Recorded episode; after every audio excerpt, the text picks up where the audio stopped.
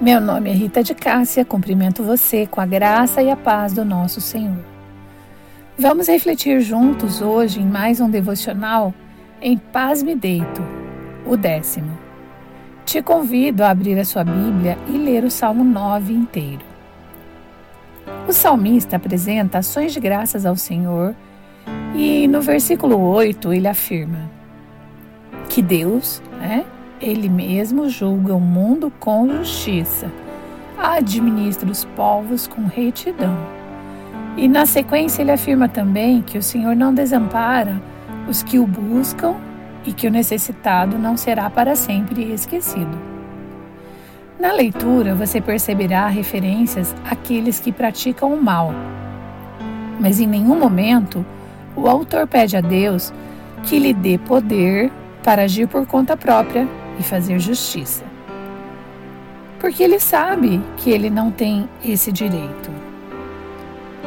Apenas Deus é justo e perfeito para julgar vivos e mortos. Nunca se esqueça disso. Eu e você não somos diferentes.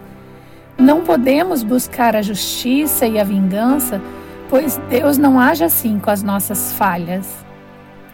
Ai de nós se ele se vingasse por cada falta e pecado por nós cometidos. Jesus levou sobre si as nossas transgressões. Então, alegre-se no seu coração, deixe que o Espírito Santo inunde a sua alma e a console de qualquer injustiça e limpe de toda mágoa. Louve e exalte ao nome do Senhor Alegre-se na presença do seu amado. Oremos. Amado Pai, glorioso Rei de toda a terra, exaltamos e engrandecemos o teu precioso nome, nos aproximamos do teu trono de glória para dizer que o Senhor é bom. Nós conseguimos sentir essa bondade em nossas vidas e agradecemos por ter cuidado de nós. Faz-nos enxergar, Senhor, a tua doce presença e compreender que, mesmo quando nossos olhos materiais não conseguem enxergar tua companhia, o coração bate mais forte por sentir teu cuidado em todo o tempo.